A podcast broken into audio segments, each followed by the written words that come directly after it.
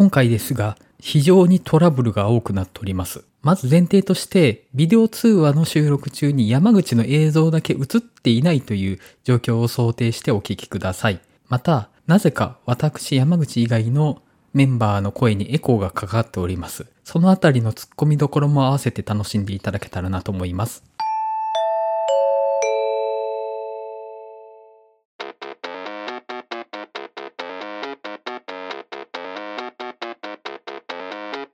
はい、始まりました。映画の話したすぎるラジオ、えーリニューアル第10回になります。映画の話したすぎるバー店長の山口です。はい、えー関西の映画シーンを伝えるサイトキネボーズを運営しています代表の原口です。前田です。リオンです。よろしくお願いします。はい、皆様最近調子いかがですか？映画とかご覧になってますか？原口さんどうですね。は、うん、まあ、えっ、と、コンスタント映画を行きながらも、割と結構、死者も行ってます。来月公開、8月公開作品も徐々に見ております。どれぐらいえー週どれぐらい見てるんですか？え、でも、割と、今週、週4とかで多かったかな。週 4? うん。意外と少ないですね。なんかもっと見ててもおかしくないと思ってました。まあ、でも、毎日は、うん、平日は。あと、そうだな。7月公開で、某、タイトルが話題になった作品がタイトル変わるっていう朗報があったりとか、ここでは言えないことがいろいろまだまだあります。あそうなんですか。えあれかな。ー、あれかな。あれだよ。どれ？あれかな。あのタイトルで良かったと思うんですけど。あれ、ちょっとあ、れもあるんですかうん、あるどこどこからクレームが入っちゃったっていう。ええどこだろう。航空会社 れじゃあ、そう、うんはい、まあ、なはい。そこを楽しみに。はい。ちょっと楽しみにしておきます、それ。ははい。前田さんはいかがされてました？ー、私は相変わらず空を見て過ごしてるんですけど、この間、モータルコンバット見に行って、はい。結構なんか評価分かれてたんで、はい。そんな期待しなかったのむちゃくちゃ個人的には面白くて、うん、あの、はい。モータルコンバットの話ししていいですか？どうぞ。あの、そんな大した映画じゃないんですけど、ここ1週間ぐらいずっと僕の心の中にいるんですよね。モータルコンバットが。もうあの、オープニングで、ワーナーのロゴが凍りながら出てくるところでもう、サブゼロが来るっていう感じで、あの、モータルコンバットのキャラ、サブゼロだけめっちゃ知ってて、あの、あいつが敵を殺すときに、脊椎を引っこ抜くっていうのを知ってたから、あ、これはもうサブゼロ来るってなって、もういきなりサブゼロ来て、もうあのね、出方がめちゃめちゃかっこいいんですよ。周りに、その周囲に、霊気に覆われながら登場してくるっていうのがね、もうめっちゃかっこよくって、あともう真田広之ですよ。あの人、僕が生まれる前からアクションスターしてるのに、まあ、めっちゃ動けて、もうね、あの、現代パートになると割とシューンってなってて、あの、基本僕みたいの忍者なんやなって思いながら。いやっぱに確かに真田広之めっちゃかっこよかっためっですね。ちゃかっこいいっすよね、マジで。あと、あの、意外とちゃんとしてる日本描写っていう。あの、あんまりトンチキ日本じゃなかったっすよね。確かに。あれやったらまだ、アベンジャーズエンドゲームの日本館の方がよっぽどトンチキでしょ。あそうですね。あれ、なんか、あ浅尾忠信がずっと前に引っかかってんの？あ、そうなんですよ。あの、ライデンっていう、あの、神様なんですよね、あいつだけ。ほー。で、ゲームやったらあいつ戦うんですけど、今回見守り役なんですよね。でもめちゃめちゃ美味しい役どころですよ。だってずっと目光ってますもん。バリバリ CG やなみたいな感じの光らせ方してて、うん笑っちゃいました、ちょっと。ちょっとだけ不満があって、フェイタリティシーンが足りないんですよ。特に、その、サブゼロがフェイタリティを決めないんですよね。うん。だからもう、凍らした相手を粉々に砕くとか、相手の脊椎引っこ抜くとかがあいつのフェイタリティなんですけど、それを出さないから、ちょっとその、味方側が死んじゃうから、まあ、困るとは思うんですけど、やっぱ敵側のフェイタリティもっとその、胴体を半分にぶち切るみたいなのもちょっと、もうちょっと見たかったなと思って。ね、なんか主人公もあのゲームにいないキャラなんですけど、あいつ。お腹切って内臓ポロッと出ちゃったぐらいで、なんかもっともう真っ二つみたいな感じ見たかったなと思って。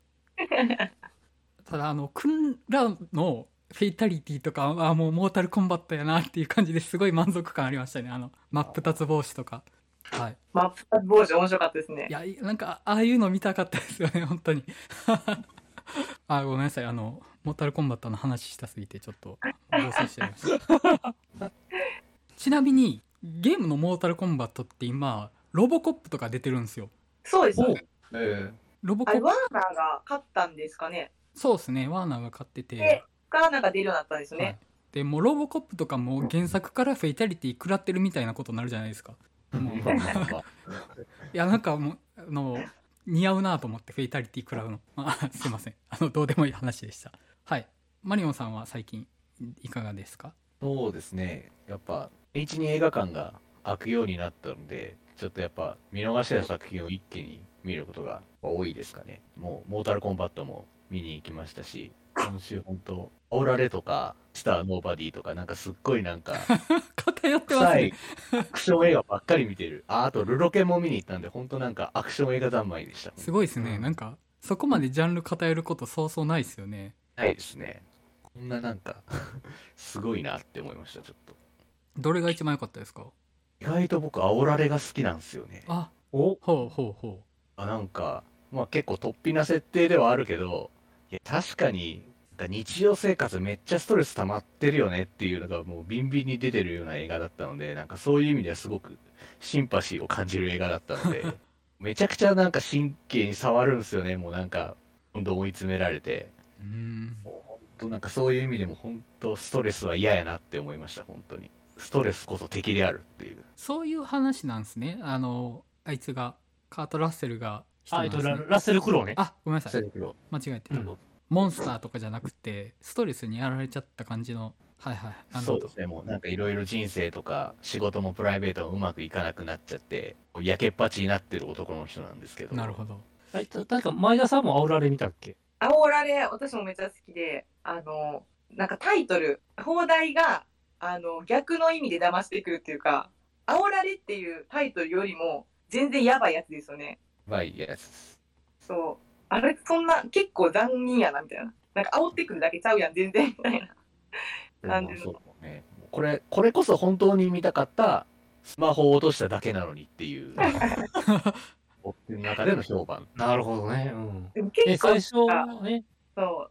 なんか主人公側もイライラしません。そうすごくね、イライラしてるんですよね。本当。だからまさに現代版ピッチャーではあるかな。うんあなんかそんなちゃんとしたやつなんですねそう意外と。意外と意外とね、面白いですよ。そうなんやちょっと今週はミスターノーバディ行こうと思ってたけどどうしようかな迷うなスターノーバディもね、面白かったですよ。あのおすすめ悪く言う人がいないんですよねミスターノーバディうん。うん。あの、そう、宣言明けになんかこういうのを見てスカッとしたいっていうね。確かになんかしばらくそういう映画見たい感じありますもん。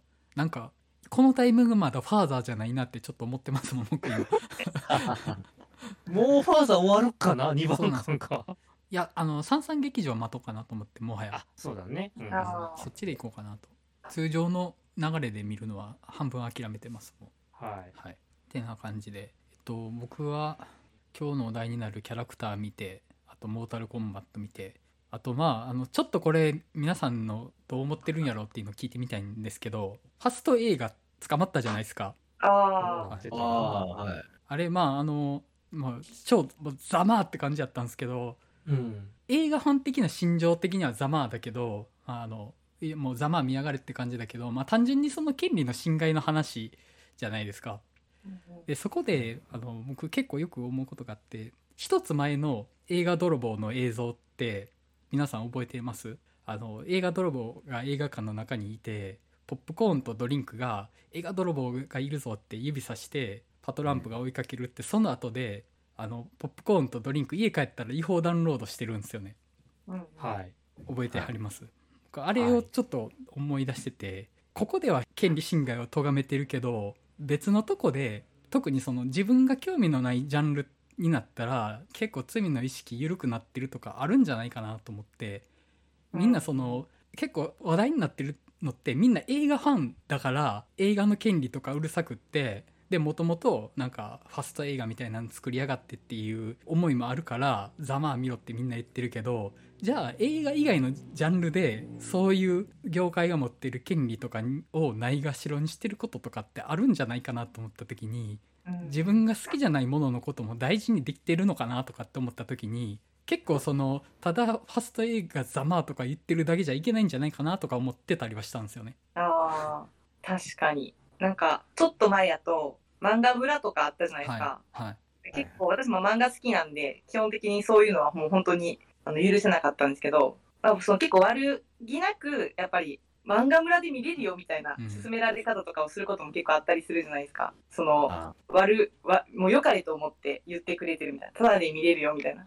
そこら辺のこう、今こう、ただで何かサービスを受け入れるものっていうのが浸透しすぎてるっていう弊害もあるのかなっていうのが、その、ありますよね。まあ自分も含めですけど、ほんまに気づかないというか、それが当たり前になっちゃってる怖さは確かにありますよね。あのもう今回で言うとモータルコンバットのフェイタリティ集みたいなのを YouTube でちょっと見たりしたんですよ。今回あの映画のモータルコンバット見て盛り上がって。でもああ、ゲームの。はい、ゲームのもうぐっちぐちょでいい感じやったんですけどね。ゲームってその今実況文化があったりとかでちょっと権利をグレーで許されてると思うんですけど、ああー、そうっすね。ただそのゲームの実況は OK じゃあゲームの映像を編集して別の意図を持たせたものをそのなんとか集とかっていうのが OK ってなった時に僕自信ないなと思ってそこの境界線でファスト映画があれが権利侵害してるって分かるのって我々が映画ファンだからと思うんですよゲームの実況動画が OK でファスト映画がダメなのって映画もゲームもそんなに興味なくって権利意識をそこまで考えてない人からしたら境界線って分かんないなって思ったんですよねうん、確かに。なんとなく使ってたらそれらってシームレスに似たようなテンションのものとして要は自分がそれをお金払ってなくてもつまんだものとして取れるものとしてなんとなくゲームはグレーでゆ OK で許されてるけど映画は黒ブラックって結構ちゃんと分かろうとしないと分かんないことだと思うんですよね。余裕でその、じゃあその映画とゲームだから今判断ついてるけどそうじゃないジャンルになった時に自分がその踏んじゃいけない越えちゃいけない境界線を越えてない自信が僕ないなと思って、あー 自信はもうまあないかな。うん確かに。だからまああのファスト映画に石投げてると明日石投げられるの自分じゃないかなってちょっと思ったりはしてたんですよ。あ。なんか、あの、別に肯定する気はないねんけど、あれってある一定のニーズはやっぱあるのね、結局。あですよね。の、あのね時間の使い方そうやね。関わってきますよね。結局うん。たまになんか意識高い系のやつで映画が見ないってやつが、はい結局お金を払ってまで2時間暗闇の部屋で映像を見るっていうのが耐えられないっていうやつうんがいたりする。で、なんか資料して調べついでに見るやつなんやろうなっていう。それが世の中の中でどれだけ大半になってるのか怖いよなっていう。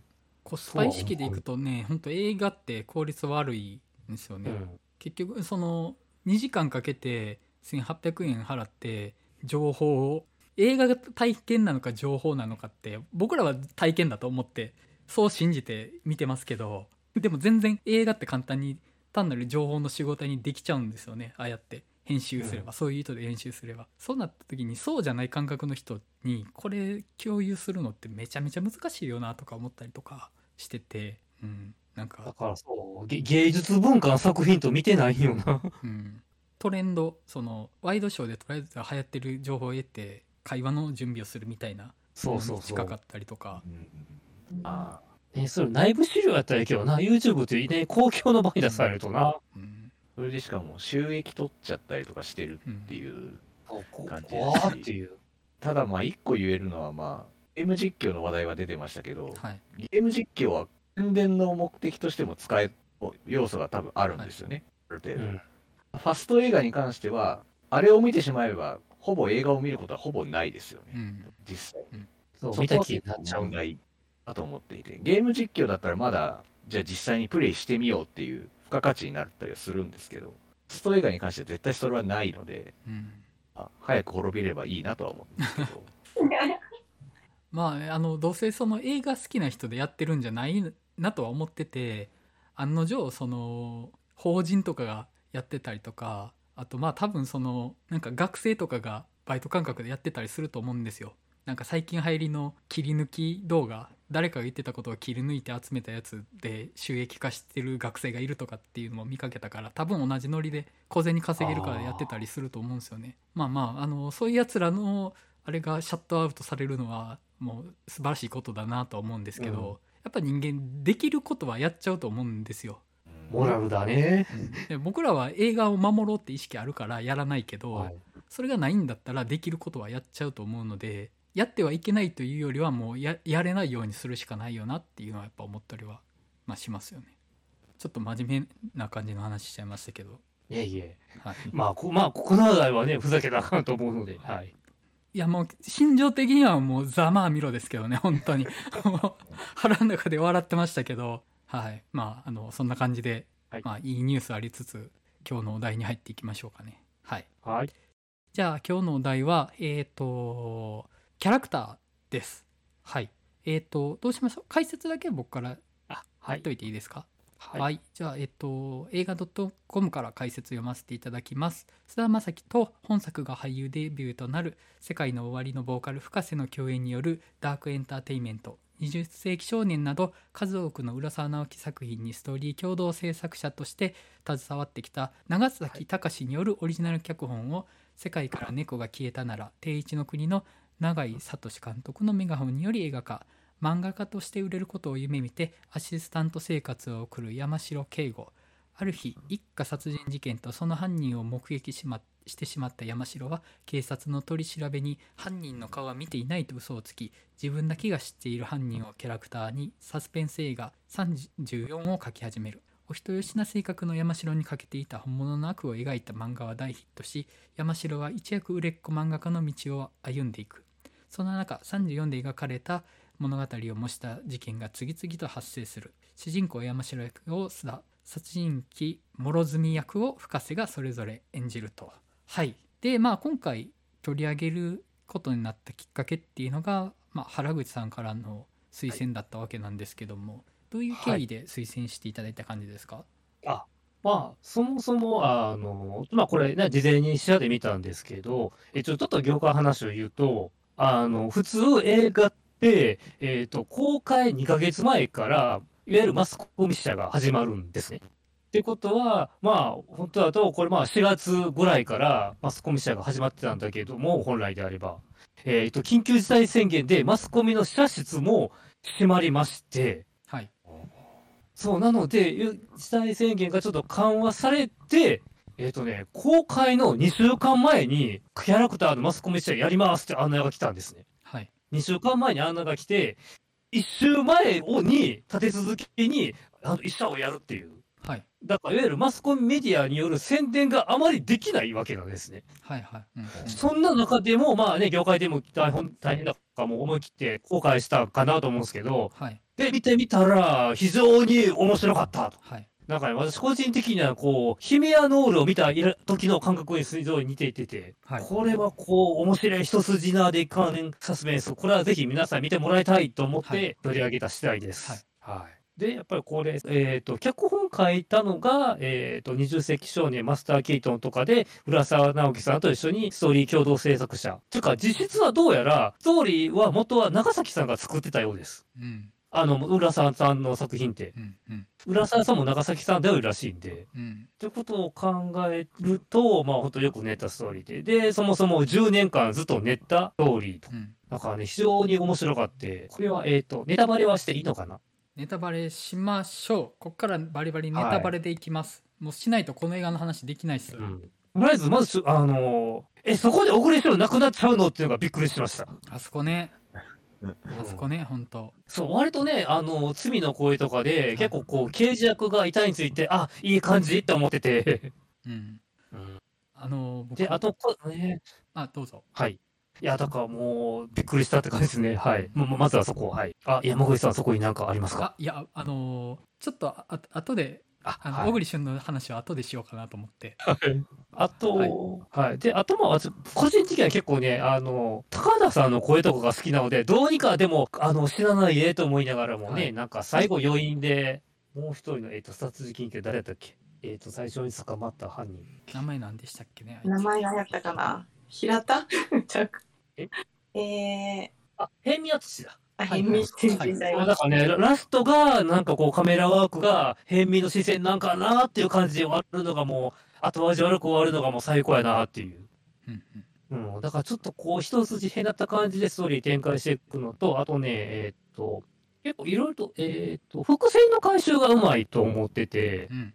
それは僕もあの、結構、こう、サス、うん、サスペンスって、伏線出してすぐ回収するパターンと、最初に伏線出して、ドバッと最後に、あの、回収するパターンとかいろいろあるもんですけど、これなんか絶妙なタイミングで伏線の回収をしていくなって思ってて、あ、これちょっと前のあの時のあれやっていうタイミングで、なんか非常に快感に感じた分、なんか余計に面白いなってうん思いました。はい。はいで、あとちょっと今、えっ、とね、漫画と、えっ、と、小説を、まあ、買って読んでて、で、えっ、と、いわゆる、あの、映画が、えっ、と、長月さんが何度も書いた脚本の最終稿、決定稿で作られているわけですね。はい。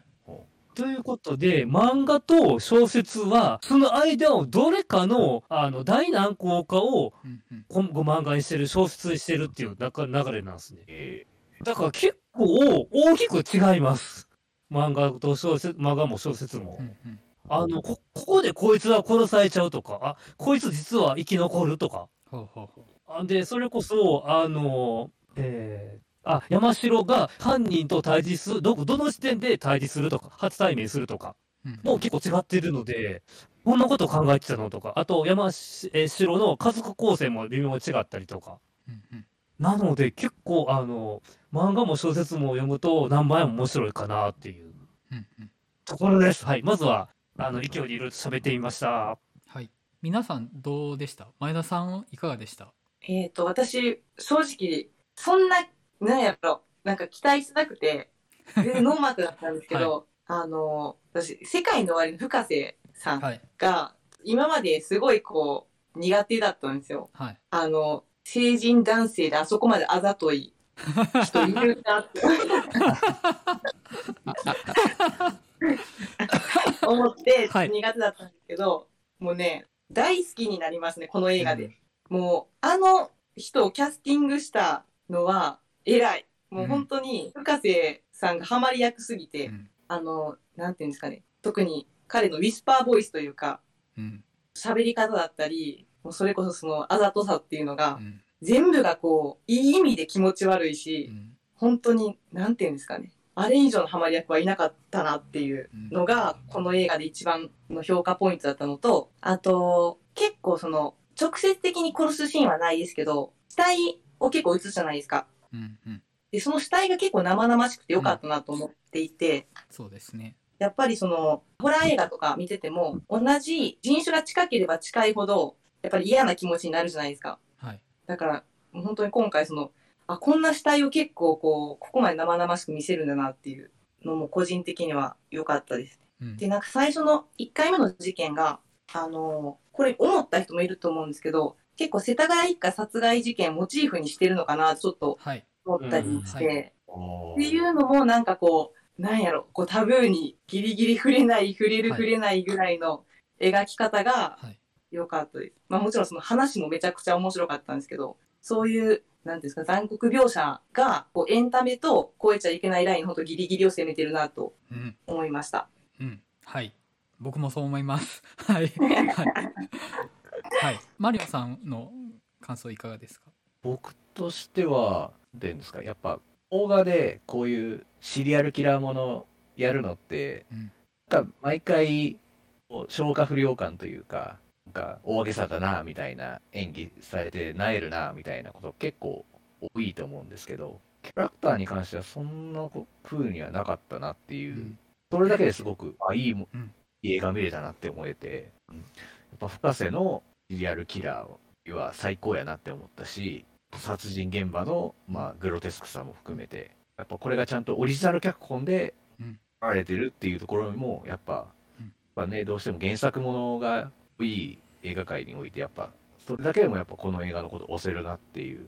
で、しかも、すごく旬な俳優たちがいっぱい出てて、主題歌ももう今旬のアーティストがもうちゃんとタイアップ、しかもその映画のためのタイアップにちゃんとなっててっていう、なんていうんですかね、映画のパッケージとして最高じゃんっていうう、ん。もうちゃんと整えられてて素晴らしいなってやっぱ思いました。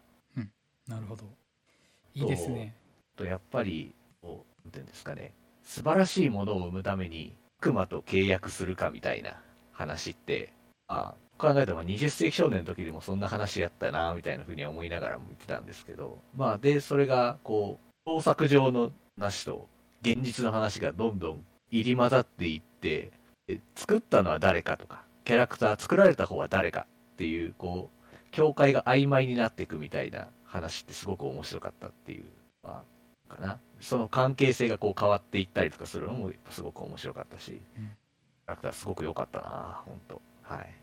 僕はですねあの見る前はめっちゃくちゃ舐めてました。うん。あの同性ぐらいの気持ちでいて原口さんもが言ってた時もちょっとええと思ってたとこはあったんですけど。うんあ。のね見たらね良かったですよ。で何が良かったってもう全部がやっていい範囲のギリギリなんすよね。僕が思うに。全部がギリギリ。まずその深瀬のキャラクターがギリギリだなと思ってあのーこれも完全に偏見で言いますけど邦画のホラーに出てくるああいうサイコパスタイプのシリアルキラーってなんかもうケハハハって笑ったりとかもっと遊ぼうよとか、みたいなことを言うイメージなんですよ。ねあの絵に描いたサイコパスのイメージが多いんですけどで今回のその深瀬の演じてる諸角もビジュアル的には結構それに近いんですよね。あの、うん。ジャージ着てて髪染めててででちょっと喋りも特徴的なんですけどギリギリありかなって思うんですよ。でその極端なことは喋らなくってそのあんまり自己完結はしきってないんですよね。ちゃんとコミュニケーション取ろうというかその自分が楽しければいいというよりちゃんとその作者と意思疎通を取ろうとしてるというかうん。あのなんか何らかの達成を目指してる人間にちゃんと見えるようになってたかなと思ってで一箇所ものすごい嫌な予感したシーンがあって、はい。諸角の部屋に行ったシーンなんですけどあの、はい。ま真っ赤に塗りつぶしてるじゃないですか。うん。あそこギリギリやなと思ってでそのあのあの、せ世界観なねその事件の様子とかいろいろ切り抜いててうん。でまあその血で染めたがるサイコパスみたいなイメージなのかなと思ったんですけどでもあいつってその芸術思考みたいなとこがあって誇張した表現としてそういうペンキで塗りつぶしてるみたいな感じ。だからあのジャージ着てるのも普段からペンキとか絵の具とか使って絵描いてるからそういう美術系の学生の雰囲気を出してて、まあ、そういうちょっとその極端な何かものを作ろうとしてる人間の範疇にギリギリ見える。であそこでほんとギリギリだなと思ったんですけどあの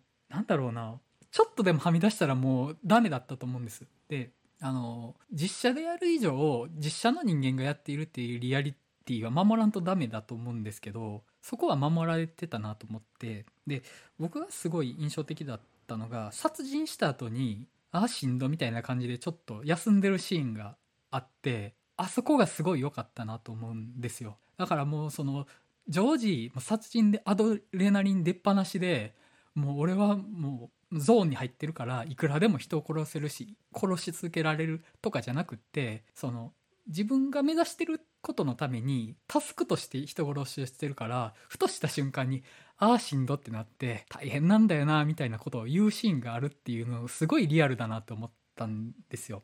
なんかあの悪魔の生贄でレザーフェイスがあの仕事した後よっこいしょってなってるようなイメージかなってレザーフェイスはあれあのあれ？消えた消えたキネ坊主さん。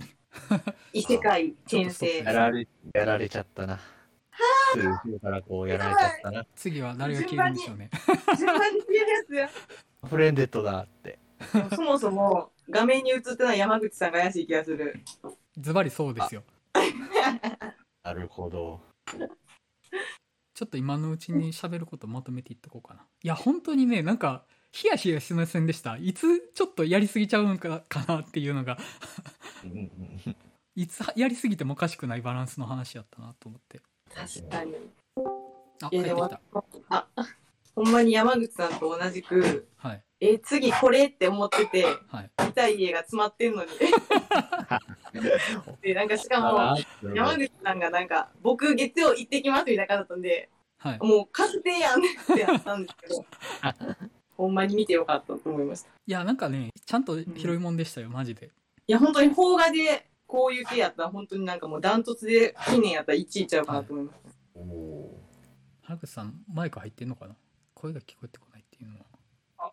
なんか、ごめんごめんえ、なんか落ちた。なんか止まって。異世界に転生されたんだと PC 思いますでか ?PC の問題そうなんか回線？回線かもねんけど、ちょっとなんかディスコードかと思ってた。あ、ディスコードが落ちたんですね。あ了解です。はい。じゃあ山口君、うん、まあ、どどうぞどうぞ。はいー聞こえますで、あ、はい、はい、み皆さん聞こえます。はい。結構、あのー人物のその深瀬以外の人物の言動とかも割とその漫画っぽいけどギリギリその実写ドラマのラインを守ってるというか本当に浦沢直樹の漫画ぐらいのバランスやなと思ったんですよ。で浦沢直樹の漫画ってもともとその実写ドラマ化ししそうな感じじゃないですか常に。うんででまあその漫画の中でギリギリその実写っぽい感じでも全体としてはその写実的な話というよりはやっぱりそのすごいフィクションな感じに落ち着いてると思うんですよね浦沢直樹の漫画って。でそれの映画側がからやってるというか漫画にギリギリまで近づいてる実写みたいな感じに思っててなんかそこがすごい好ましく見てたというかこれ以上リアルになったらなんかちょっともっと泥臭いものになるけどこれ以上フィクション側に行くと急にもう食えたもんじゃなくなるみたいなバランスやったなと思って。あとさっきもう一個バラギリギリだなと思ってるのがさっき前田さんもおっしゃってたんですけど結構実際の事件を連想させるニュアンスは結構あってもうその世田谷一家殺人事件もそうなんですけどあのそもそも、えっと、あの自分の満たされなさを、えっと、その殺人衝動にぶつけるっていうの自体が、まあ、結構今の世の中であちこちで起きている殺人事件と動機と近しい部分があったりすると思うんですよ。で僕思い出したのはやっぱりあの池田翔の事件だったりはするんですよね。あの虚無単なるもう世界に対する悪意から自分より弱いやつにぶつけるっていうのとかあとまあそのあいつの深瀬の出自が、まあえー、と宗教団体的なコミュニティってところが、まあ、オウム真理教を連想したしでオウム真理教からその一家殺人ってなったら、まあ、坂本弁護士一家とかになっていってでもあれ以上近づけたら実際の殺人事件を思い出してもう見れたもんじゃなくなったと思うんですよ。さすがにあの実際の殺人事件をエンタメにしてほしいとは思わないんですけどそこまで近づけきってないからなんか見れるなって僕は思ってなんかそこもすごいうまいんじゃないかなというかそのリアリティ持たせつつこれ以上やったら本当の事件に近づいちゃうからしないみたいなのは調整したんじゃないかなってちょっと思ってて、うん。うん、確かに。あの実際の事件に近すぎるっていうのだと僕あのあれですよね。あの呪音のはいドラマシリーズあったじゃないですか、はい。ネットフリックスの。あれですよね。あれとかもろにもう実際の事件はい。そのままトレースしたみたいなてかまあそういうニュースが出るみたいな感じだったので、まああれとか確かにあれを映画館でやるとかっていうのはなかなか難しいなって、え多分 R15 ぐらい R R して別についてないですよねキャラクターって確か。ついてなかったのかな。G12 ぐらいうんですよね多分。だからそういう意味でもこう時加減として絶妙ですよね。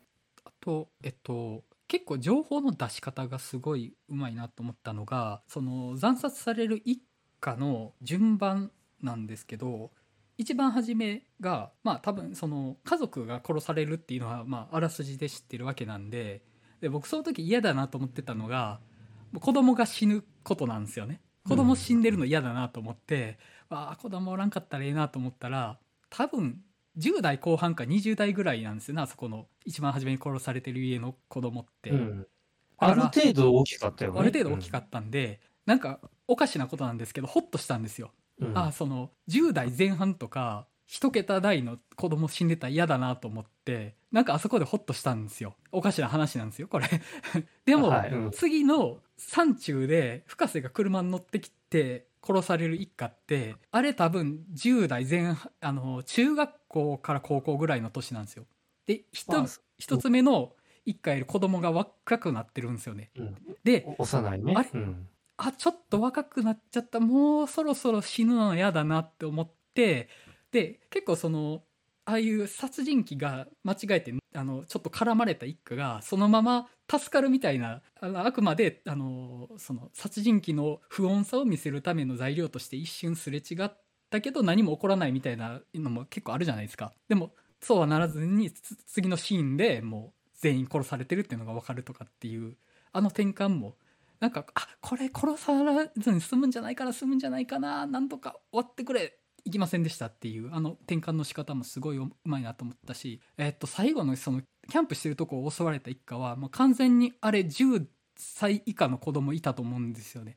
だからだんだん死んだら嫌な方向に向かっていくんですよ。あの対象が。だから初めなんとなく許容してたもの許容してたというかそのホラー映画だとハイティーンからは殺されていいみたいな感覚ちょっとあると思うんですよねなんかむちゃくちゃ言ってるんですけどうんあのある程度自我が成立してもう大人って言える段階になったら殺されててもまあまあまあまあ文脈でに気にありかなってなってるのがそれがあの子供が幼くなればなるほど嫌なんですよ。でそこをだからあの初め OK やったけどいや結局人殺されてるしあなたちょっとホッとしてたけどちゃんとこいつの殺人はエンターテインメントこいつの殺人自体はエンタメじゃないですよっていうのをそこの段階を減ることであのスッと入ってくるなと思って初め安心してたからこそなんかちょっとこっちを共犯関係にしてくるような感じを僕は受けたんですよ。僕だけかもしれないですこの見方ししてるのは。ただ多分それは殺される側の年齢設定って多分あると思うんですよね。この年代は殺されていいこの年代は殺され殺してほしくないみたいな。そこの印象管理みたいなのはしてたんじゃないかなと思って。だとしたらめちゃめちゃうまいというかやっぱりそのある種のヒーロー的なものに深瀬を見ることができなくなっていくなとは思うんですよね。でやっぱアイコン化してるホラーモンスターとかでもやっぱ積極的に子供殺してたらそれは無理ってなったと思うんですよ。でも子供じゃなくてまあそのチャラいハイティーンのバカな若者殺してるから俺たちのヒーローみたいになってるけどよくよく考えたら子供殺してるやつダメだよねってなるみたいなそういう側面もあるのかなとかちょっと思ったりとかして。うん。なんかそこのねバランス。殺し自体はちゃんとえぐい。あの殺してること自体をエンタメにしてない感じがあるなとは思ってやっぱりそのちゃんと深瀬が捕まることをこの物語の最終ゴールとして見る側はちゃんとそう見たいと思える話になってたっていうのは結構この話の重要なとこなのかなって僕思ってるんです。はい、っていう。はい。あと結構なんか、そのホラー映画とかで、いや、警察に早言えよって思うじゃないですか。はうん。それを、ちゃんとこう、やばいって思った瞬間に言ったっていうのが、個人的には、あの、違和感がなくて、うん。うん。わかる。それですごい良かったです。あのしょうもない引っ張りがないんですよね。そうそうそうそう。それこそ20世紀少年とかだと友達の正体のためにどんだけもたつくねんってあ、はよ友達殺せやってなるじゃないですか。友達殺したら解決するのをお前あいつかっていうその漫画の連載を続けるために引っ張って引っ張ってしてたのをちゃんとその映画2時間に収まるようにうん。深瀬の正体を掘る方に物語がちゃんと進んでいってるのがなんかすごい好感を持って見てたんですよ僕。いやなんかあちゃんと言うんやって。確かに、ね、思いました。連載もいいんや、そんな、そんな家手放していいんやって思いましたよね。確かに。めっちゃ豪華だでしたもんね、あの家。タタワマンええとこ住んだ一年経ったらな。僕この映画の中で一番漫画なのヒット作出して1年であのタワマンに進めることが一番フィクション度強いと思うんですよ 確かに。絶対無理でしょどんだけ1年でヒット出してもそもそもまだ印税入ってきてるかどうかもうん 早いですよ1年っていろいろ審査通るかな、みたいな。そうやな、うん。そうそう、それこそ、うん、ぜ前年度の税収だよ、それこそね。だってまそもそもそんだけのキャッシュまだないでしょさすがにあのタワマンを買えるキャッシュはまだないからうん多分ローンで買うと思うんですけどでも、半年前まで。うん。半年前まで貧乏漫画家志望でしかなかった人間にタワマンのローンを降りないでしょそうだ俺最近ローン組んだから素性にわかるよ。絶対無理信用情報絶対溜まってないもんあいつうん。いや、だから多分あれは編集者がはい無理やりローン組ませて、あーあー聞いたことある。の知らないですか。聞いたことあるその。用意しました、最高環境をと。もう、はいはいはい。やめら。れ、連載やめられないようにしてるんですよ、きっと。い。や縛ってるんですよね。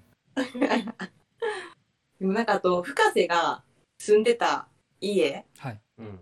深瀬が住んだところなのか、なんか最後ちょっと屋上みたいな、なんかあそこからあの部屋からネオン見えてませんでした？なんか、結構あそこがアジアっぽい感じで、あああれどこなのかなとか思いながら、なんか雑多な感じありましたねうん。あの辺りあの壁の、えー深瀬が書いてるらしいですね、本人が。部屋の。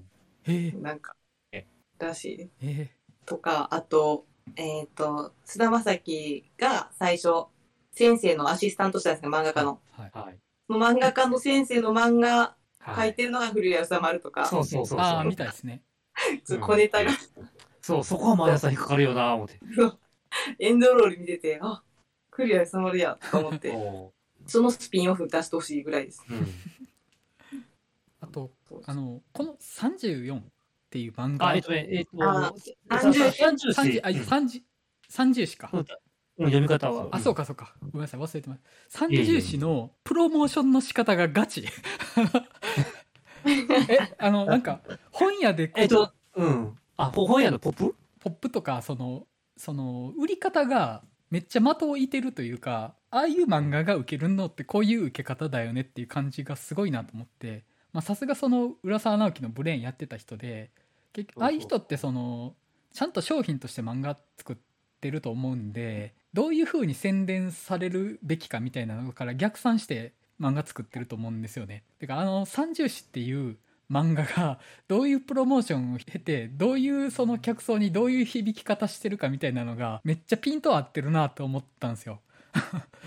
ああいうそのサイコスリラーあの語話描写を売りにしている漫画が売れるってどういうことかみみたいなのがすっごいあのズレがなくってさすがやなと思ってそう、だから、あの、最終話予告を、あの、渋谷のででっかい、ね、電光でやるというか結構好きやねんけど。うんなんかあの「進撃の巨人」みたいなぐらいですよね なんか売れ方的には、ああ、それに近いのかな。ああいうムーブメント的なので。うん。今のが、鬼滅とか呪術廻戦とはなんかまたちょっと違いますよね。うんなんか。ああ。ちょっとマイナーマイナー心くすぐる立ち位置でありつつっていう感じかなと。で結局この話ってそのこの「三十史」っていう漫画が究極の中心にあるわけじゃないですか全てのドラマの。そこでその漫この「三十史」っていう漫画の存在が取ってつけた感あるとめちゃめちゃダッサい話になってたと思うんですよ。で、うん変に交渉ぶってなくてあくまでそのもう大衆娯楽としての漫画だけどそういう人々と殺人鬼の心には刺さったっていう立ち位置の設定がちゃんとしてるなと思ってでこれでそのなんか作中で神話的に持ち上げられてるけど正体は目に見えない漫画みたいなその本当に凄さを出すために映せなくなっちゃってるものとかだと割とどっちらけてたんじゃないかなと思って。なんか割とあるじゃないですかそういうのって。あの、劇中に登場する音楽とか、小説とか、そういうやつですよね。全ての人の心をつかむ何かがあの急にダサくなるみたいなのってよくあると思うんですよね。説得力のないやつうんがおうん多かったりしますよね、ああいうのね。でそこが漫画って立ち位置なのがすごくいいというか漫画だでしかもその大ヒット漫画を作ってきた人が設定してるものだからなんかピントがずれてない感じがあるし結局まあその売れってそのものすごい神話的な存在じゃなくってあくまでポップカルチャーのものででかつそれで起こしたのが何ていうか本当に軽薄な殺人鬼の心を動かしたっていうなんかそのそこの浅さ漫画で心動いて殺人してしまう心の浅さみたいなのも同時に表現してくれてるなとか思ってあのなんかすごいいろいろ絶妙だなって思うんですよね三十四の設定が三十四の存在が絶妙さじ加減含めてかなと思って読みたいですしね。うんあれ面白そうっすよくらい。うんいや、本当に。てかまもちょっとだけ、そう、実際の事件をちょっとだけこう、なんやろ、インスパイアした感じで書書かれてたりしたら、めちゃめちゃ面白いと思います。三重詩に出てきた殺人事件の元ネタ5つみたいな動画なありそうじゃないですか。YouTube で。確かに。なんかそういう層にズバリと刺さりそうな漫画だなと思って。そうです私ですね、それ。結構好きそうですよね。前田さんああいう漫画。割とあの。いや、でもなんか、あれ連載してる、えっ、と、ライジングさんかとか、あの、えっ、とか、なんかね、ジャンプっぽいな思いながら見ててんけどね。ジャンプでできますかね。ジャンプ？あのか、なんか、うん、フォフォントの感じが、うん、ジャンプやな思って、決して小学関係ではないよな思いながら、見てるんですよあの、うん。それこそ「進撃の巨人」の月漫画かもしれないですねあーあ、そう、そっちもあるか。でもなんか一回、やっぱりその壁とかに事件の新聞記事とか貼りまくるのってやっぱ夢ですよね。ちょっとわかるうん。刑事になる、あ刑事探偵になり来てみると。新聞記事貼るのと、あとこう、探偵とか捜査側のあの、線と線こう、つなぐみたいなやつ。はい、そうあの、あの地図上の、はいはい。地図上のやつつないだら星のマークなるみたいな。そう。あの、すべてこの線つながってた的なやつ。そうその星の真ん中に何かある。うんそうそうそう。あれはやりたいですよね。ピピンを押して、あの赤のひまでね、くくっていくっていう。やりたい。でもあれやるにまあまあ新聞取らないといけないんで、多分あれ新聞屋の戦略だと思ってるんですね、私。新聞屋の戦あとさっき前田さんもおっしゃってたんですけどやっぱちょっと20世紀少年は思い出してそうやね。えっと、その20世紀少年も結局そのケンジっていう男がそのロックで世界を救いたいっていう願望の裏返しが友達なわけじゃないですか。でそれがまああの、まあ、幼幼少時の体験とかとつながった存在として友達がいてっていうそのケンジが友達を産んでしまったっていう側面はある話だとは思うんですけどやっぱ本作もその構造になってたなと思って。でしかもまあその漫画家が思いっきり浦沢直樹の見た目になっていくっていうのがうん。なんかあのやそのやっぱ20世紀少年って本当連載漫画としての特性を思いっきり生かして引き伸ばし引き伸ばしを生かした漫画やと思うんですけど、まあ、本当にその20世紀少年を2時間で収めるためにはどういう話になるべきかみたいなちゃんと友達の正体追っかけていきましょうねみたいな そういう話になってたのかなと思ってお前あいつかみたいなこと言ってる暇ないよねみたいな ね。なんかそういう感じにも見えてだからね、正直なんかね、突っ込みどころは、あの、いや、4人家族が幸せの象徴って信奉する宗教団体って、な、なんだそれはって正直思ってんけど。警察のコンビうんキャラしてましたよね。はい、うんめっちゃ良かったですこの手の映画でありがちなやつで、警察無能すぎる問題ってあるじゃないですか。はいはい。あんまり今回感じなかったかな。まあそうで、すねあの大ポカやらかしてるっちゃやらかしてはいましたけど、まあそこまで気にならない感じの描き方だったので、そこもうまいなと思ったんですけど。なんか警察の体質だったら多分こう動いちゃうかなみたいな感じのその誰かめっちゃ無能な上司が一人いてそいつのせいでぐちゃぐちゃになってるとかって感じじゃなくてまあなんかその組織として身動き取れない範囲でまあ最適解を出そうとしたけどうまくいきませんでしたぐらいのバランスになってたかなとはちょっと思ってまあ僕も違和感そんなになかったですねそこは結構この映画って、あの、変身でしたっけ？はいはい。もう一人の、はいあの、共犯者というかはい殺人鬼。まあ、もう、なんかあいつの。そう、あいつの存在の捉え方が結構重要だなと思ってて、まあ正直あいついなくても成り立つ話だと思うんですよね。そうですねまあそのまああいつがその入ったことによって、こう2点3点っていうとかありましたけど、なんかそこにあえてこうかませてて、で最後もそこの余韻を残して終わってるっていうのはちょっと、なんか多分意味してるとこがあるんだろうなと思いつつ、ちょっとさっき前田さんがおっしゃってたその最後が変身の視点動向っていう部分僕はあんまりキャッチできてなかった部分なんですけどなんか詳しく話してもらってもいいです？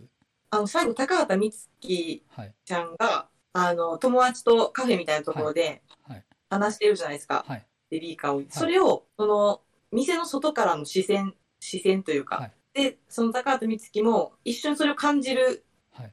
素振りを見せるんだけど、はい。まあなんかこう何も、何にも気づかず、ただその視点だけが、の存在だけがなんか知らされて終わってるっていううんうん。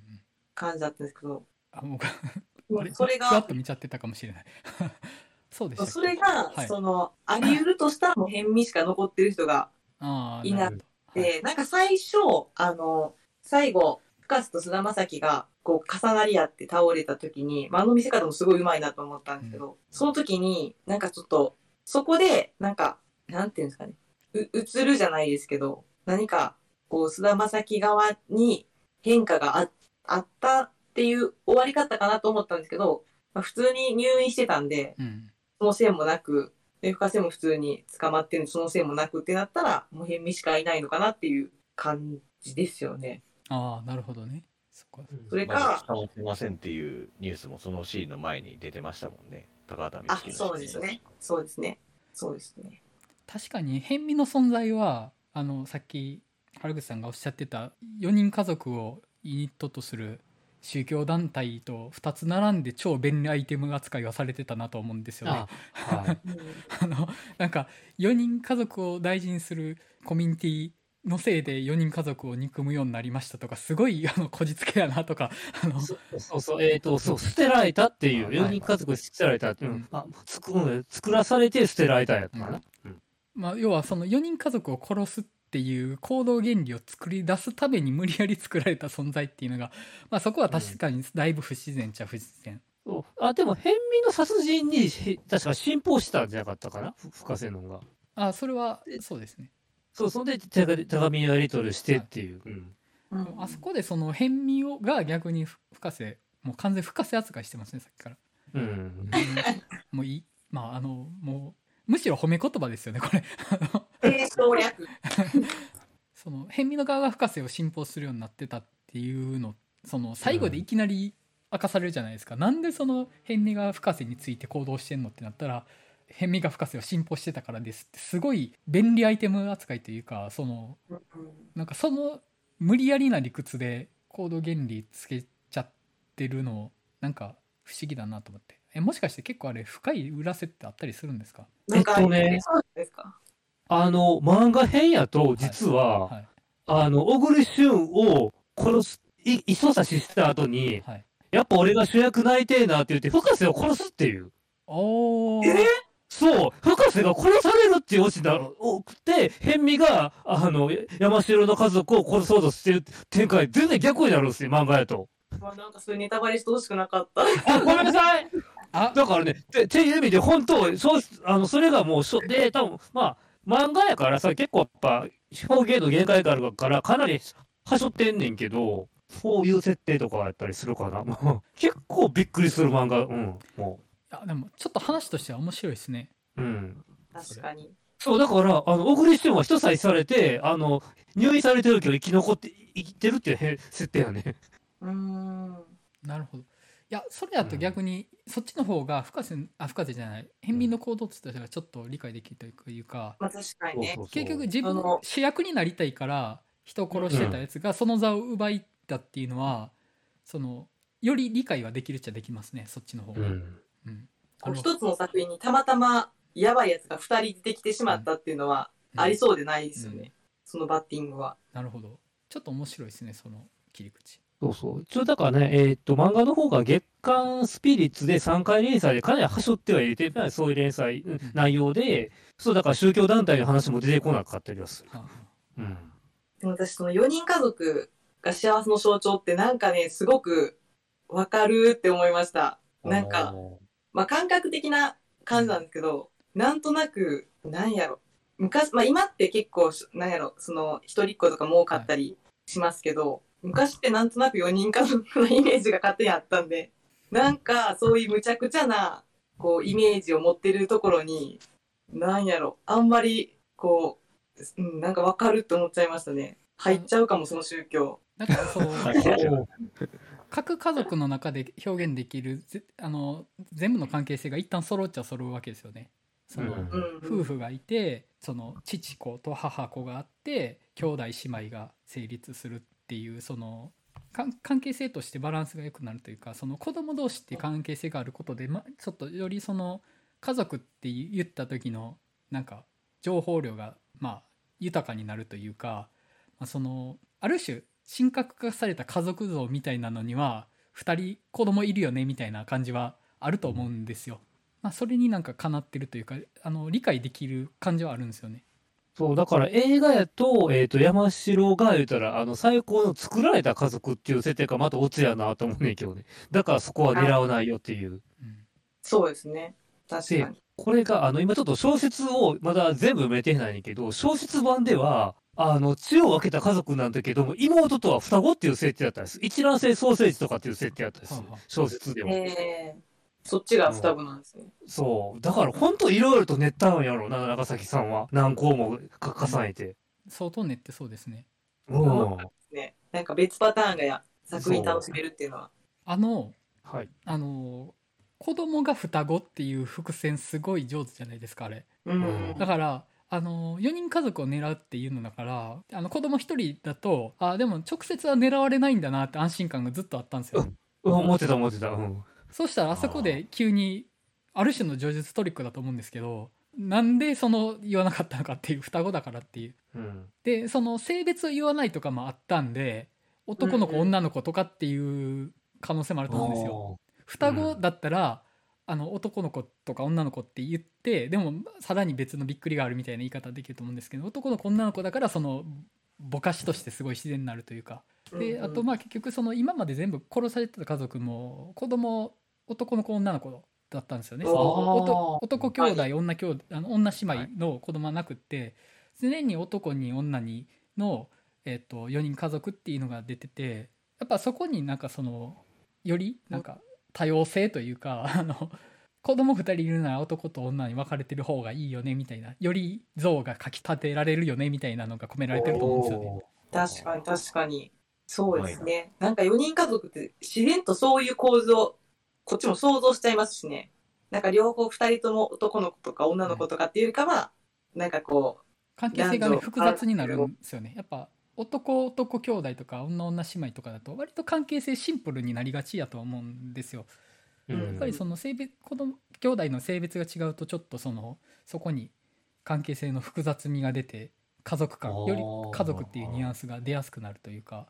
ああもう僕確かに僕4人家族で2妹がいててまんまその形なんですけど ああなるほどなと思いながらそうか。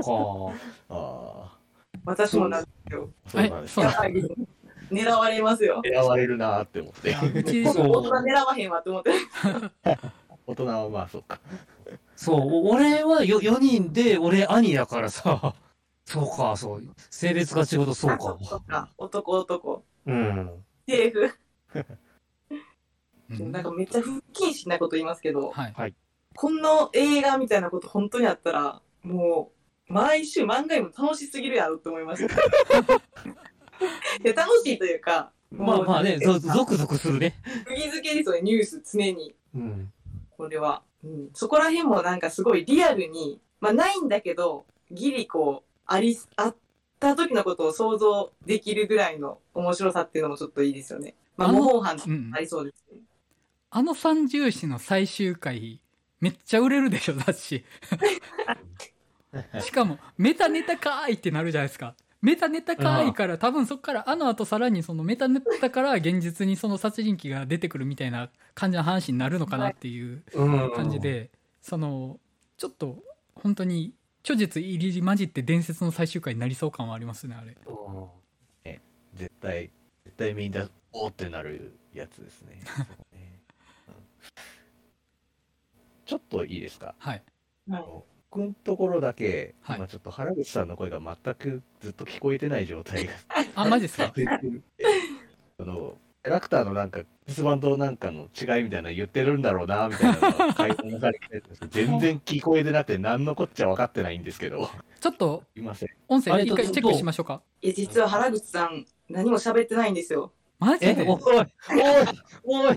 なんかみんな誰と喋ってんだろうみたいな状態で、あれやって僕だけこれ聞こえてないんだ、みたいな、ってな、途中で気づいて。俺もなんかな、さ、さっきこれ、話してるの通じてない。聞こえてないんですけど、原口さんお、お、おい。えあれえこのえ？会話すべて。え、ど、どうだ？え、ちょ、えっと、ま、前田さん聞こえてる？一回原口さん抜けて戻ってきたじゃないですか。戻ってきてから聞こえてなくて、だいぶ上手で。だいぶ上手で。言いにくってなって。言いにくいな、これいつ切り、え？喋ってる途中でちょっとって言いにくいなと思って、いろいろ。いや、なんか、正直このメンバーって、聞こえてても、意思疎通微妙な時あるんで、その違和感に気づきづらいっていう。うん。ちょっと待ってくださいねめっちゃなんか、原口さん喋ってる時に俺、こっち喋ってんのかなみたいな。ちょっと二人二人入り直してもらっていいです？えっと、だ、誰と誰が？あマリオンさんと原口さんあ、僕がはいよ。僕も出た方がいいってことですかね。一旦ちょっとそれでやってみてもらっていいですか？はい、じゃあちょっと一旦切るね。これどう編集するべきなんだろう本当申し訳ないです。いやいや、いや、その、どう、え？これ、どうなったら正解？ちょっと、どうなったら正解ってめっちゃ面白い。どう、どうせなんで僕も一回切ります。あれ、どうやろやっぱ僕映らないなで。でも今、さっき今は聞こえたな。あ、じゃあ、それでいきましょう。あれ？その、僕まあ、だけ聞こえないみたいなことあるんだ。申し訳ない。ディスコード怖いな。なんか、えーどっかで設定できるのかな。どうだ？どうですか？私もなんかね、さっきも、あの、バッテンしてもバックグラウンドで声聞こえてて、一回クイッとして入りました。はい。おまあ、なんかこれでいきましょうか。え、聞こえてるんですか？ー今聞こえてます。今大丈夫です。あすいません、本当。いえいえ。いや、俺はたまになんか俺の声聞こえたそうで、孤立感すごいやばかって。いや、あの、僕と前田さんは聞こえてたんで、多分僕と前田さんが反応してなかっただけだと思います。うん、あああれってなってる時があってさ。いや、僕もあれ、あれってなったな瞬間はあったんですけど、うんまあ、あの、じゃあ、行きましょうか。ど、どっからでしたっけ？この回は。何の話？あ、えっと、最終回。三十種の最終回。はいあと、あの、小栗旬がめっちゃよくって、うんうん小栗旬がめっちゃよくって、あの、罪の声の時もそうだったんですけど、ちょっとぶっきらぼうというか、そやな感じがあるけど、割と前側の刑事というか、うんまあ、あの、罪の声は記者でしたけど、めっちゃうまいなと思って、そういう役。で、正直僕、小栗旬あんまりいい印象なかったんですよね。あんまり印象、印象なくって、あの、特にこの作品見たとかないんですけど、割と対策のなんか、あの、めぼしいところに、あんまり僕が見ないタイプの対策のめぼしいところに出てて、多分僕と違う、僕が求めてる映画に出ない人なんだな、みたいな印象があったんですけど、で、罪の声と、まあ、このキャラクターの、その、溢れ出る前世 がすごいよくって、あの、今回のキャラクターの中でも、あの、殺人事件って終わんないんですよね、みたいな話してるとこあったじゃないですか。あの、遺族とかはずっと苦しみ続けるんだよとか、あと、あの、菅田将暉が漫画家辞めるってなった時に、先生の漫あの先生漫画描いてよみたいな帰り際に言う時とか僕泣きそうになってて、あのこいつどんだけええやつなんやと思って。めちゃくちゃい、めちゃくちゃ良かったです、あの、小栗旬。めっちゃ良かった。ファンになりました相手、相手とのとの距離感ゼロで仲良くなっていくキャラがいいな。うん。あと、あの、スーツ？あの、罪の声の時もそうだったんですけど、あんまり高くないけど、体型に合ってるスーツめっちゃ似合うなって思って、あ めっちゃかっこよくないですか？で、ちょっとその、大雑把な感じにコート羽織ってる感じ、めっちゃかっこよくって、その、多分生地とかその、量販店で売ってるような、そんな高くないやつだけど、体型にだけはピタッと合ってると。あともうね、あの、お腹周りの引き締まってること。あ。うん。シャツがね、全然ね、そのお腹がシャツの生地を押し上げてないんですよ。お腹周りのシャツがシワシワなんですよ。お腹に肉がついてて、シャツを押し上げないから、お腹周りのシャツがめっちゃシワ残ってるんですよ。あの体型めちゃくちゃかっこいいなって。もう全然映画関係ないですね。いや、いや、僕もそう、うん。うっとり、もううっとりしながら見てたから、あの、映画の一部として喋らせてください。いや、僕、ああいう体型めっちゃ憧れるなと思って。あの、多分僕、年割と近いはずなんですよね、大入旬と。うん。30後半ぐらいかな。で、あの、だんだん体鍛えても肉落ちなくなって、ちょっとプロレスラーっぽい体型になっていくんですよね、体鍛えても、年取ると。それがないんですよ、小栗旬。もう、あの、同じぐらい、あの、82年生まれ。俺同い年だ。あ小栗旬世代。え小ー、栗旬世代ですね。いや、めっちゃかっこいい。ちなみに余談だけど、あの、ゴジラ対コングの小栗旬は期待しないで。あ、それだけ言っとく。まあまあまあ、あの、えー、はい。余談です。はい。いや、だからやっぱ、あの、意外と鼻のない役、鼻のない役というか、その、一般人の役というか、なんかそのフィクション的な味付けがあんまり濃くない方がいいんじゃないかなと思って。その中でちょっと、あの、際立ったスタイルの良さとか前世とかが、あの、この話にパチッと合ってたなと、その、菅田将暉が信じる善の側の存在ですよね。あの、小栗旬が。で、あの、深瀬が、えっと、菅田将暉があってほしいと思ってる闇の存在としてこの退治がねいいなと思って。でもうあのオーリシュン殺されたシーンとか本当本当びっくりして恥ずかしながいやらあれは、え？っていう、そこでっていうね。いやもう、これで小栗旬が全部解決してくれるわって思った時に。ってことは中村獅童頑張るの？え？みたいな、今？みたいな。いや、本当え、誰、誰かって思いましたよね。さすがにちょっと変味とは思わなかったですよね。うん。しかも、劇中で直接的に人を殺すシーンで、あそこが初めてですよね。うんああ、そうね。確かにそういうショック的なところもありますよね。やっぱり確かに、確かに。なんか正直あの人死ぬなっていうのはなんとなく死亡ブラグが立ってたような気がしたので、まあそこはあんま驚かなかったです。すごいすごいな。すごい読み取れなかったうんいやもうなんか最後山城にあの最後アントマンが書いてくださいよっていうところでああ死亡フラグ立ったなーって思いましたけどああすごい僕そのアンテナなかったすごい。生き残れますね。あれ死ぬなーって思ったらやっぱ死ぬなーって普通に僕いいやつやから言ったんやと思ってましたあそこ。いやもう完全にあれは死亡フラグっていいやつだと思いましたけどああ死亡フラグなこと言っちゃったなーみたいな。ただ山口さんはピュアっていう話になります。ああのちょっと伏線の話に戻るんですけど、はい。居酒屋であの似顔絵描いたとこのうん。あの順番のとかもめっちゃうまくないですか？あの要は似顔絵がその三重視の殺人鬼の顔が、まあ、深瀬に似ててまあ正直あのに似てないと思ったんですけどね深瀬には。ただまあ劇中の都合上、まあ、顔似てるって設定じゃないですか。だから、うん。その基本あれをその殺人鬼の存在を知ってる人が見たら津田将希が殺人鬼と会ってたっていうのは分かるはずだけどお店の人はあんまよく分かってなくってでうんそのコースターに書いた顔を置いてて後でそれを見つけるっていうその順番の出す情報の出。す順番とかがすげえうまいなと思って、そう。あの、た、た、そう。で、か回収のタイミングがうまいね。あうんそこで気づくっていう。そうなんですよねあのあそこえなんでこれあの三重視のキャラ似顔絵描いたはずなのに三重視のキャラじゃんって言わないと店長がそれ言わないとおかしいなと思ったら店長は漫画読んでないっていうそのうんあうまいなって やっぱすれ違いがうまいっすよねこのああ、そう、すれ違いね。うん。すれ違い。いややっぱだってすれ違いうまくないと連載続けれないじゃないですか特にもう20世紀少年とかすれ違いの連続ですよああ、ま、ま、マリオさん好きなキーワードが出てきましたよ。そういうんじゃないんだよ。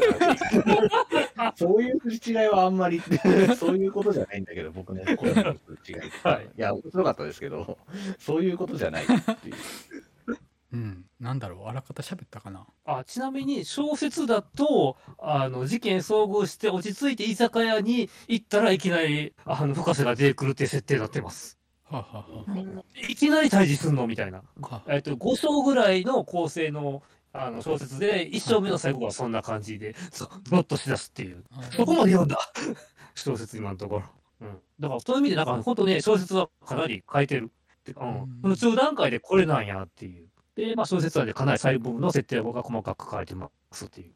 いやでもこれ早めに深瀬と会ってた方が良かったと思いますわ話的には、うんうん。うん、いや、やっぱ映画は深瀬を楽しむっていうのがやっぱ私的にはメインだと思ってる。ううんん、それはもちろん深瀬の登場シーンがもうたのもう嬉しくて仕方なかったので。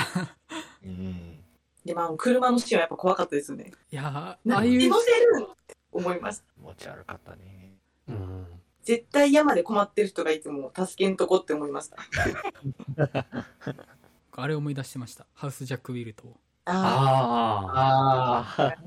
だからどっちに出るかなってかけてたんですよハウス・ジャック・ビルトの方に行くとああなるがそうじゃない方なのかみたいなのでなんかあったかなあのちょっとだけ不満というか別の可能性もあったかなと思ってるのが結局その菅田将暉最終的にはその罪の意識で完全にその深瀬を振り切る方に行くじゃないですかあ。うんうんうん。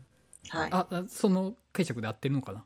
いやだからその漫画をいい漫画を描きたかったけれども実際にその家族を殺したいとまでは思ってなかったというか世の中に憎しみをぶつけたいみたいなのは持ってなかったとは思うんですよね。いそうだだから、そもそもキャラクターが書けなかったと。うん。やその書けなかったというか実はあったみたいな方向に行っても面白かったかなと思うんですよ。その闇。あずっとないと思思ってたけど顕在化しましたと。深瀬の存在で。けんあのキャラクターあの三十って漫画を描くことで深瀬に出会うことでその持ってたその家族に対する殺意とか世の中に対する憎悪とかが顕在化しましたっていうその犯人は捕まったけれどもその犯人等しい邪悪の種はあの本人心の中には残っちゃいました終わりみたいなちょっとエンドとかも結構好みかなとはちょっと思ったりはして、うん。うん、ああ、それこそ、まあ、あの、山城側の家族が誰かが殺されたらあり得るかな？そういう展開も。だからまあ、その本屋さんで、うん。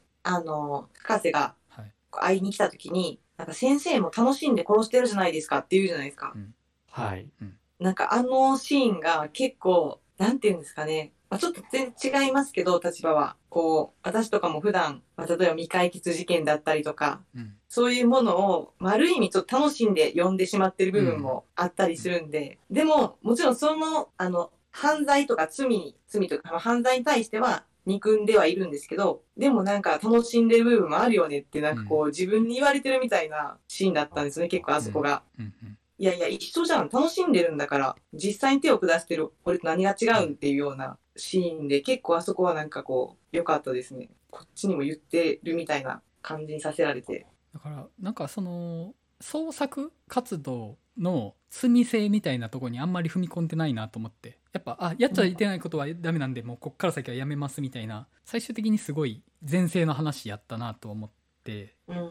なんかその作ってる中で人殺してるのって実際に人殺すのと感情としては近しいもんなんじゃないんですかみたいな問いみたいなのはないのはちょっと食い足りなさはあったんですけどまあ少なくともその対策として世の中に広く見られる映画としてはまあそうするしかないのかなって気はまあしますねそこは。うん。あとなんかあるかな結構本当に久々になんか話作りの部分でギミックがいろいろ効いててその部分ですごい話のがいのある映画見たなって思って、ううんん。その気が利いてるなといろんなところにうん。ここに段差欲しいなってところにちゃんと階段一段置いてくれるみたいな歩きやすさというか、ちゃんとそのテンポもいいです。ちょっとまあその現実の犯罪の感じというか最後も、えっと、深瀬の正体結構ふわっとした感じになっちゃうというかなんかすごいなんだろうスーパー悪みたいな感じじゃなくなるじゃないですか結局その、うんう。ん。だから、戸籍のない、はいうん謎の人物。うん。ちょっとだけその社会要素というかまあ戸籍のない人の問題とかありますよねみたいなのでスーパー犯罪者に終わってないのも結構そこは僕好ましくは見ててうん。うん、なんだろうちょっと無責任なとこもあると思うんですよね。スーパー犯罪スーパー悪とかスーパー犯罪者を敵にしちゃうのって。やっぱその一応その殺人とかも殺し自体はあんまり楽しめない話として作られてた映画の最後でなんかでもその殺人鬼自体はちょっとヒロイックなというかその超常的な存在に近いものでしたってなるとその神格が入っちゃうというかその、まあ、あくまでその何かが満ち足れないから殺してただけの存在だったんです。でもちょっとそれが社会が生んだものからもしんないですよねみたいなちょっとその賠償化するみたいなのがあってすごく腹落ちするというか、あでもなんかそれこそねジョーカーとかみたいなすごい悪みたいになるとなんか無責任かなと思うんですよねそれやっちゃうと。うん。もう絶対悪ですみたいなもう世の中がどうあろうと彼は人殺しをしてましたみたいなのってなんか殺人映画を楽しんでたこっちの責任とかも放棄しちゃう感じがあるというか、うん、ちょっとうまく言えないんですけどちょっとだけお土産持って帰ってねみたいな感じがあってうん。僕としては落としどころとしては割と好きでしたねラストがあんまりっていう意見も何個か聞いたことあったんでうん。総括すると大満足でしたね本当にはい。原口さんごめんなさいはじめえあんまりいいと思って あの、そう、だからそういう作品がね、やっぱいい発見になるんで、うん。なんかあの、いろいろとネタバラしましたけど、まあ、映画見て、さらにあの、小説も漫画も2と3と楽しめるので、はい。聞いてる皆さんもよければぜひぜひ、はい。超おすすめです。今やってる映画の中で超おすすめです。あ、まあ、僕そんなに見てないから あの比較対象ないからあれなんですけど。あとモータルコンバットもおすすめです なんかグロいな、どれも。なんかどれもグロいなって。はい、はいそんな感じですかねはい。はいなんかトラブルがちょこちょこある 収録でしたねすいませんね、まあ、なんか思うこと編集してもらえたら、いやでもあのむしろマリオンさんあの漫画と小説のネタバレ食らわなくて楽しみが残ったかもしれないです。ほんまや、ほんまや。すいません僕だけね。まさかネタバレさずに。ファースト映画食らったってなりました。いはい、えや、まあ、嘘。嘘ですけど。伏線回収。ここにいたか。私、この収録始めてから、はい。毎回のようにこう、接続トラブルが、まあ、あるじゃないですか。はいなんか、あ、これがすれ違いか、ちょっと最近、なんか萌えを感じ始めてきました。ー、もう、もうええか？ここことここ聞こえてないんや、みたいな。あそういうことなのか？違う、違う気がするけど。まあいいや。